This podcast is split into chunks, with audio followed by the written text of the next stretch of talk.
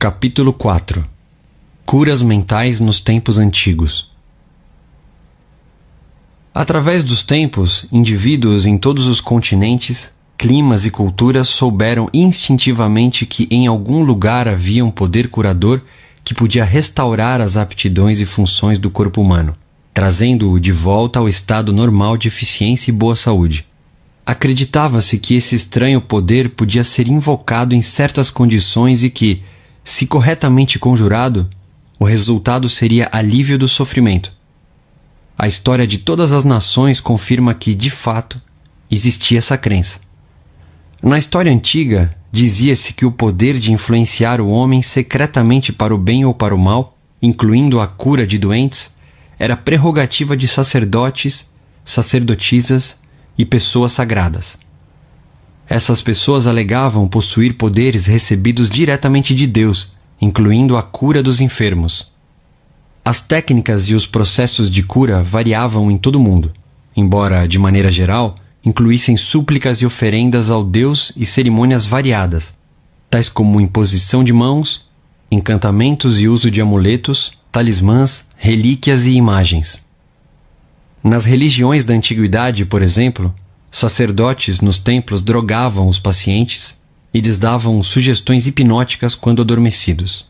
Eles eram informados de que os deuses os visitariam sem falta durante o sono e que os curariam. Numerosas curas aconteciam. Os devotos de Hecate recebiam instruções para misturar lagartos com resina, olíbano e mirra e triturar tudo isso ao ar livre, quando a lua estava em quarto crescente. Após a execução desses ritos bizarros e misteriosos, eles rezavam à deusa, engoliam a poção já preparada e mergulhavam no sono. Se a fé era suficiente, viam-na em sonho. Esse rito que nos parece tão estranho, até mesmo fantástico, era frequentemente seguido por curas.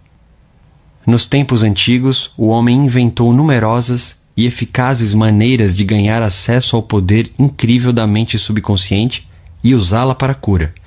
Embora soubessem que esses procedimentos funcionavam, não sabiam como ou por que produziam resultados. Hoje sabemos que sugestões poderosas eram dadas à mente subconsciente. Rituais, poções e amuletos atraíam profundamente a imaginação do homem e facilitavam a aceitação, pelo subconsciente, das sugestões repetidas do curandeiro. O trabalho de cura, porém, era realizado pela própria mente subconsciente do paciente. Em todas as eras, curandeiros leigos obtiveram sucessos notáveis em casos em que a perícia médica tradicional fracassara e os pacientes haviam entrado em desespero. Essa situação nos leva a perguntar: de que modo esses curandeiros em todo o mundo faziam e fazem curas? A resposta é que as curas ocorrem porque a crença cega do doente libera o poder curador existente na mente subconsciente. Quanto mais fantásticos e estranhos os remédios e métodos usados pelos curandeiros, mais provável era que os pacientes acreditassem que algo tão estranho tinha que ser incomumente poderoso. A excitação emocional tornava-lhes fácil aceitar a sugestão de saúde, tanto pela mente consciente quanto pela subconsciente. Esse ponto será discutido em mais detalhes no capítulo seguinte. Relatos bíblicos de uso dos poderes do subconsciente. Por isso vos digo que tudo quanto em oração pedirdes, credes que recebestes, e assim será convosco. Marcos, capítulo 11, versículo 24. Releiam essa passagem e prestem toda a atenção à diferença nos tempos dos verbos. Os verbos crer e receber estão no presente, ao passo que o assim será convosco está no futuro. O inspirado evangelista nos diz algo da mais alta importância com essa diferença aparentemente pequena na construção gramatical da sentença. Se acreditamos e aceitamos como verdade o fato de que nosso desejo já foi atendido e realizado, que já foi completado, sua realização se seguirá como algo no futuro. O sucesso dessa técnica reside na convicção profunda de que o pensamento, a ideia, a imagem já está na mente. Se queremos que alguma coisa tenha substância no reino da mente, ela deve ser pensada como realmente existente. No trecho bíblico temos, em umas poucas palavras enigmáticas, uma instrução concisa e específica sobre a maneira de usar o poder criador da mente, isto é, gravando no subconsciente aquilo que desejamos. Nosso pensamento, ideia, plano ou objetivo são tão reais em seu próprio plano como nossa mão ou coração no corpo. Ao empregar a técnica bíblica, varremos inteiramente da mente todas as considerações sobre condições, circunstâncias ou qualquer coisa que possa implicar resultado negativo. Estamos plantando na mente uma semente, conceito, que, se a deixarmos em paz, germinará sem falta e terá fruição externa. A condição em que Jesus insistia acima de todas era a fé. Repetidamente lemos na Bíblia: Faça-se-vos conforme vossa fé. Se plantamos certos tipos de sementes no solo, temos fé em que elas germinarão segundo sua natureza é assim que se comportam as sementes, e, confiando nas leis do crescimento e da agricultura, sabemos que elas brotarão segundo sua natureza. A fé descrita na Bíblia é uma maneira de pensar, uma atitude mental, uma certeza íntima, a convicção de que a ideia que aceitamos sem reservas na mente consciente será assimilada pela mente subconsciente e tornada manifesta. A fé é, em certo sentido, a aceitação como verdade daquilo que nossa razão e sentidos negam. É um fechamento, a recusa em escutar a pequena, racional, analiticamente consciente e adotar uma atitude de confiança completa no poder interior da mente subconsciente. Mas vejamos um dos exemplos bíblicos mais conhecidos da técnica de cura. Tendo ele entrado em casa, aproximaram-se os cegos e Jesus lhes perguntou: Credes que eu posso fazer isso? Responderam-lhe: Sim, Senhor. Então lhes tocou os olhos, dizendo: Faça-se-vos conforme a vossa fé. E abriram-se-lhe os olhos. Porém, os advertiu severamente, dizendo: Acautelai-vos de que ninguém o saiba. Mateus capítulo 9, versículos 28 a 30.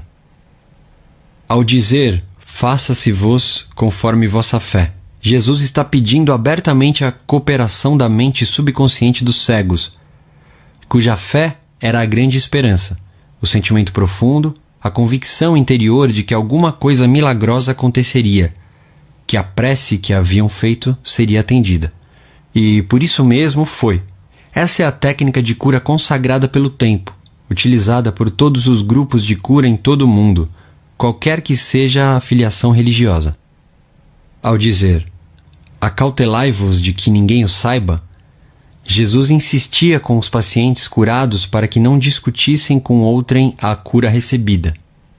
Se assim fizessem, poderiam ser prejudicados por críticas céticas ou depreciativas dos incrédulos. Essa situação, por seu lado, poderia contribuir para desfazer o benefício recebido das mãos de Jesus, ao depositarem na mente subconsciente pensamentos de medo, dúvida e ansiedade. Que palavra é esta, pois, que com autoridade e poder ordena aos espíritos imundos e eles saem? Lucas, capítulo 4, versículo 36.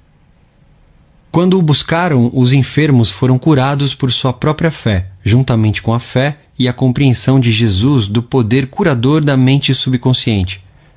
Tudo o que decretava, ele sabia no íntimo que era verdade. Jesus e os necessitados de ajuda eram unos com a mente subjetiva universal. A certeza e convicção interiores de Jesus sobre o poder curador mudaram a configuração destrutiva negativa do subconsciente dos enfermos. As curas resultantes foram a resposta automática a uma mudança mental interna. O comando que ele lhes deu foi o apelo que fez ao subconsciente dos doentes, além de saber, sentir e confiar absolutamente na reação da mente subconsciente às palavras que com autoridade pronunciou. Milagres em santuários de todo mundo. Em todos os continentes, em todos os países, curas acontecem em santuários. Alguns são mundialmente famosos, outros conhecidos apenas dos que moram nas suas proximidades. Mas famosos ou obscuros, as curas ocorrem por motivos idênticos e por meio dos mesmos poderes da mente subconsciente. No Japão, visitei vários santuários famosos. A peça central do mundialmente conhecido Santuário de Diabutsu é uma gigantesca estátua de bronze, de 12 metros de altura, de Buda com as mãos postas, a cabeça inclinada em êxtase profundo. Observei velhos e jovens depositando oferendas aos pés da estátua: dinheiro, frutas, arroz, laranjas. Os devotos acendiam velas, queimavam incenso e entoavam preces com pedidos. Escutei atento o cântico de uma mocinha, enquanto ela entoava a prece de cabeça baixa e apresentava duas laranjas como oferenda. Nesse momento, ela agradecia a Buda por ter lhe restabelecido a voz.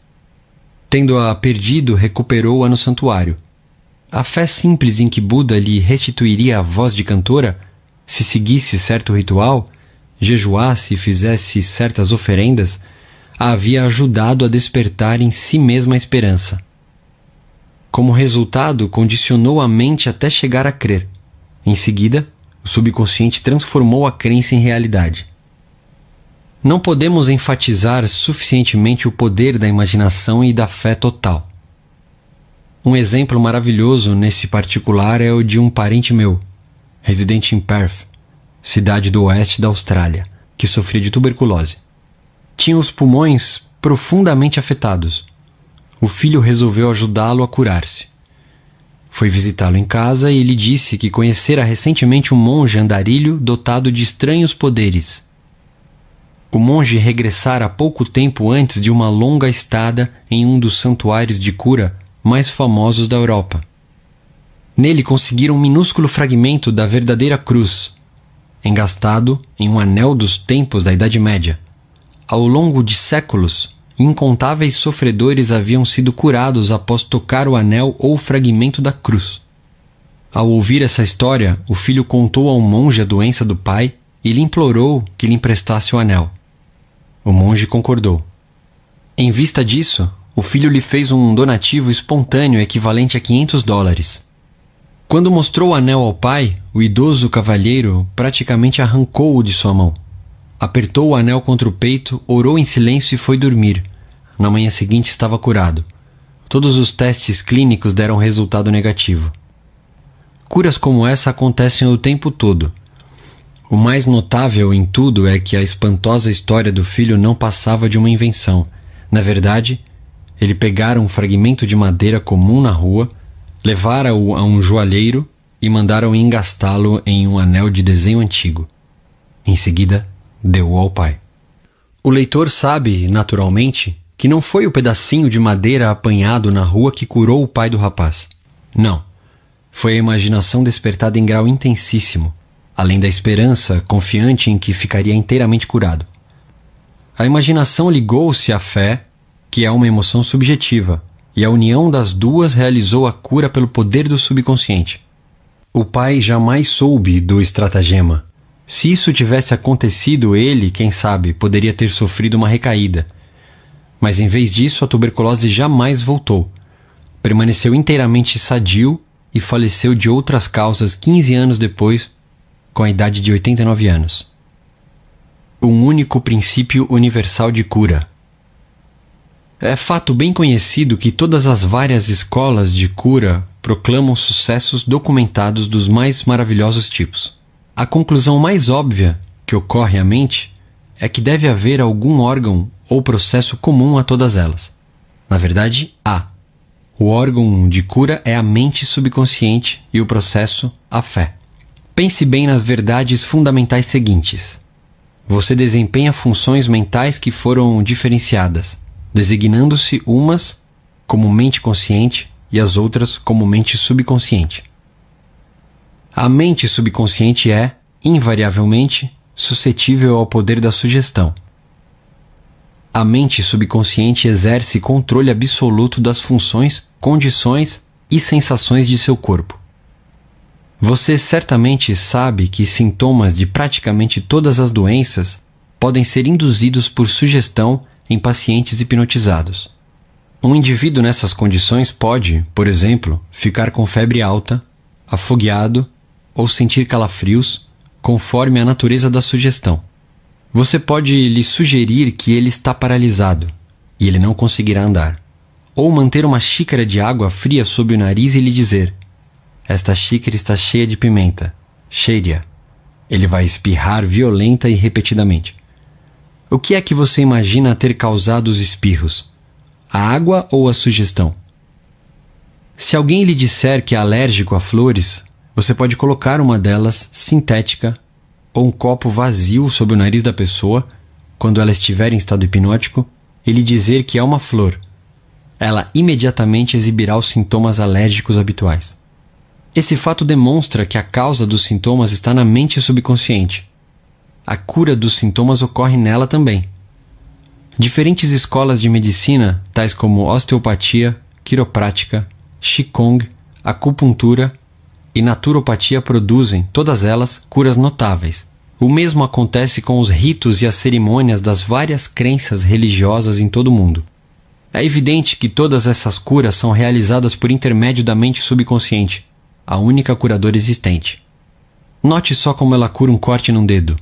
Ela sabe exatamente como fazer isso. O médico põe uma atadura e diz: a natureza curará o ferimento.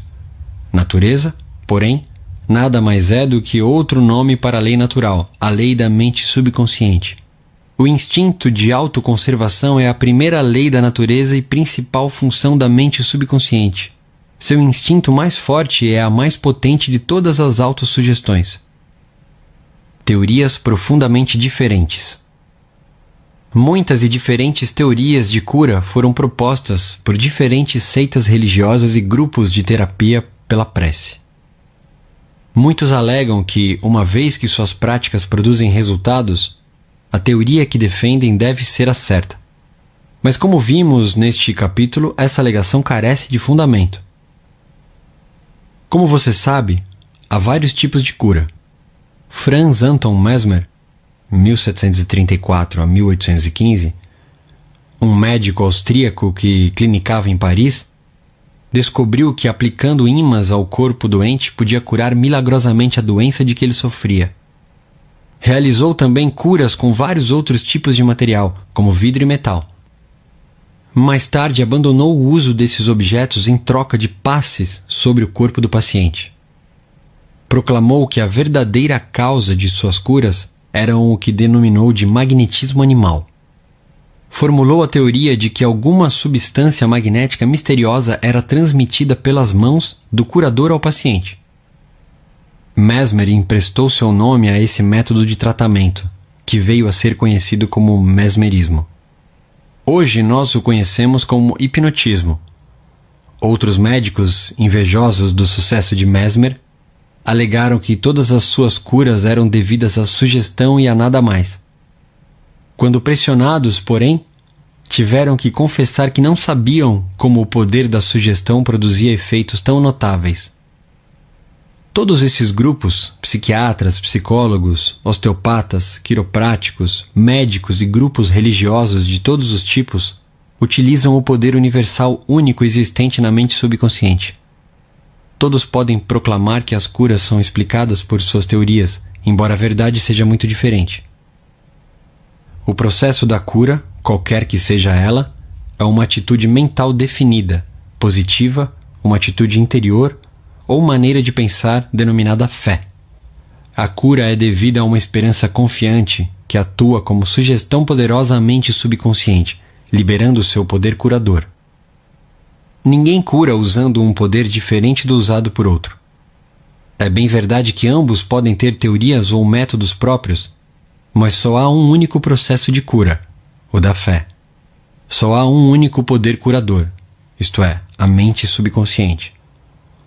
Escolha qualquer teoria, crença ou método que o agrade, e pode ficar tranquilo de que, se tiver fé, obterá resultados. Opiniões de Paracelso Philippus Paracelsus, famoso alquimista e médico suíço que viveu de 1493 a 1541, foi um grande curandeiro em seus dias. E afirmou o que é um fato científico óbvio, quando disse: Seja o objeto de sua fé real ou falso, você ainda assim obterá os mesmos resultados. Dessa maneira, se eu acreditar na estátua de São Pedro como teria acreditado no próprio São Pedro, obterei os mesmos resultados que teria obtido com ele. Mas isso é superstição.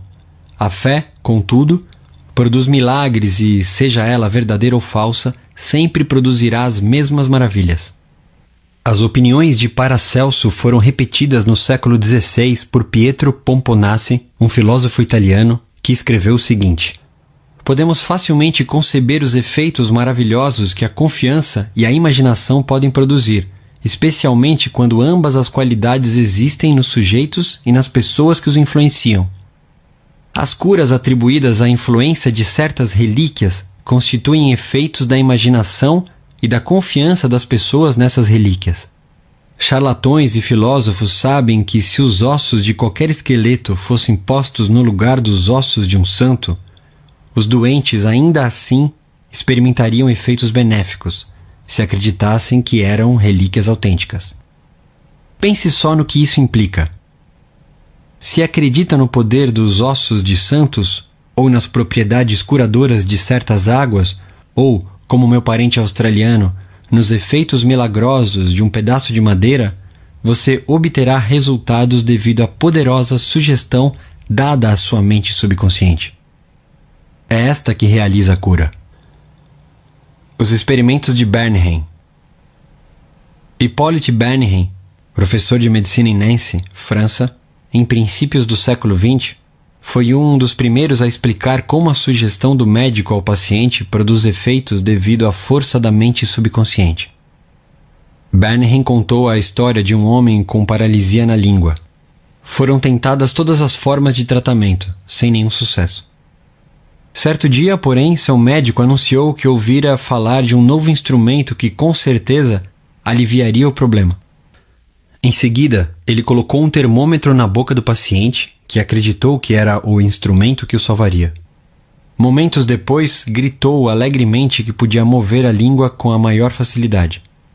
Continua Bernheim. Entre nossos casos, são encontrados fatos do mesmo tipo. Uma mocinha veio ao meu consultório sofrendo de perda completa da voz havia quase quatro semanas. Depois de chegar a um diagnóstico seguro, eu disse a meus alunos que a perda da voz cedia, às vezes instantaneamente, a aplicação de eletricidade, que só poderia agir simplesmente por sua influência sugestiva. Mandei buscar o aparelho de indução. Botei a mão sobre a laringe da paciente, movia um pouco e disse: Agora você pode falar alto. Um instante depois a fiz dizer A, em seguida B e depois Maria. Ela continuou a falar com clareza e o problema desapareceu. Herb Bernheim estava demonstrando o poder da fé e da esperança por parte da paciente, que atuaram como sugestão poderosa sobre a mente subconsciente. Bolha formada por sugestão. Diz Bernheim que provocou o aparecimento de uma bolha na nuca de um paciente, colando nela um selo de correio e sugerindo que era um pedaço de papel pega-mosca. Esse tipo de demonstração foi confirmado por experimentos e experiências de numerosos médicos em muitas partes do mundo, e não deixam dúvida de que mudanças estruturais no corpo podem ser feitas como resultado de sugestão oral ao paciente. A causa dos estigmas sangrentos. Hemorragias e estigmas sangrentos podem ser induzidos por sugestão. Como demonstração desse fato, o Dr. M. Bowron colocou uma pessoa em transe hipnótico e lhe deu em seguida a sugestão seguinte: Às 16 horas após a hipnose, você virá ao meu consultório, se sentará nessa poltrona e cruzará os braços sobre o peito. Seu nariz, nessa ocasião, começará a gotejar sangue. Naquela tarde, o jovem fez exatamente o que lhe havia sido dito. Logo que cruzou os braços, várias gotas de sangue pingaram da narina esquerda. Em outra ocasião, o mesmo pesquisador escreveu o nome do paciente em ambos os antebraços, com a ponta rombuda de um instrumento, enquanto ele estava em transe hipnótico. Em seguida, disse Burro: Às 16 horas você cairá no sono. Seu braço sangrará ao longo das linhas que eu tracei e seu nome aparecerá escrito em seus braços em letras de sangue. Naquela tarde, o paciente foi atentamente observado. Às 16 horas, ele caiu no sono. No braço esquerdo, as letras sobressaíram em relevo brilhante e, em alguns pontos, havia gotas de sangue. Embora as letras desaparecessem gradualmente, elas continuaram ainda levemente visíveis três meses depois. Esses fatos demonstram simultaneamente a correção das duas proposições expostas, isto é, a suscetibilidade invariável da mente subconsciente ao poder da sugestão e o controle perfeito que ela exerce sobre funções, sensações e condições do corpo. Todos os fenômenos citados retratam vividamente condições anormais induzidas por sugestão, e são provas conclusivas de que, assim como o homem pensa em seu coração, mente subconsciente, assim ele é. Recapitulação de pontos importantes sobre cura.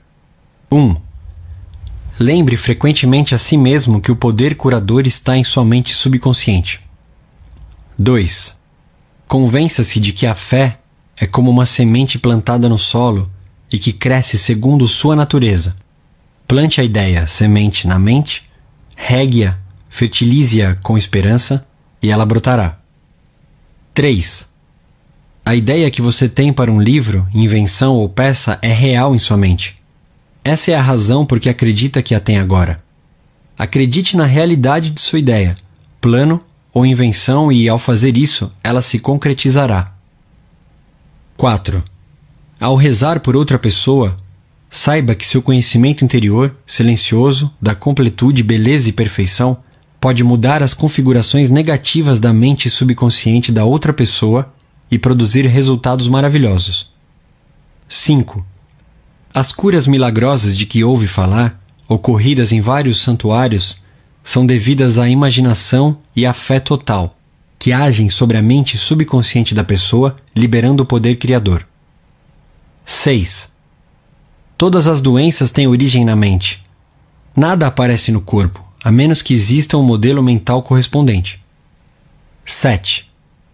Os sintomas de praticamente todas as doenças podem ser induzidos por sugestão hipnótica. Esse fato demonstra o poder de seu próprio pensamento. 8. Só há um processo de cura, é a fé. Só há um poder curador, isto é, a mente subconsciente. 9. Seja real ou falso o objeto de sua fé, você obterá resultados. A mente subconsciente reage ao pensamento que está em sua mente. Pense em fé como um pensamento na mente e isso será suficiente.